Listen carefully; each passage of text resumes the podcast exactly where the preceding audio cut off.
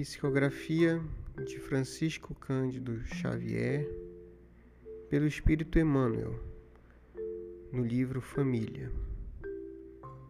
Teu filho. Observa a flor tenra que desabrocha no jardim do teu lar.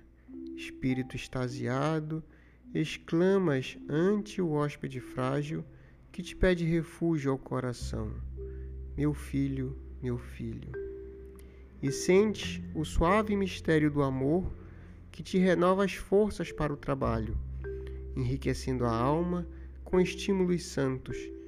Dessa criaturinha leve e doce que ainda não fala, recolhes poemas inarticulados de esperança e ternura.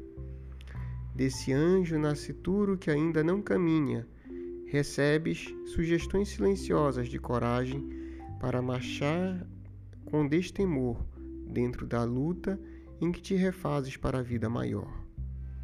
Bênçãos inatingíveis do céu te coroam a fonte, e aprendes a suportar com heroísmo o cálice de fel que o mundo te apresenta e a cultivar a humildade que te faz mais humano e melhor frente dos semelhantes.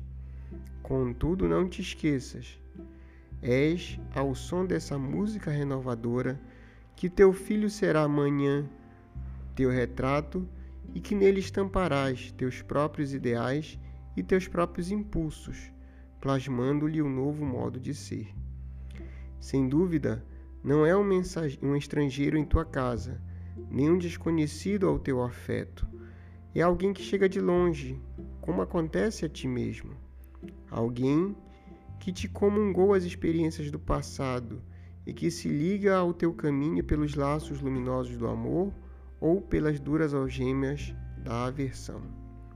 Recebe-o assim com doçura e reconhecimento, mas não ouvides o dever de armá-lo com elevação espiritual necessária ao combate que amanhã lhe cabe ferir.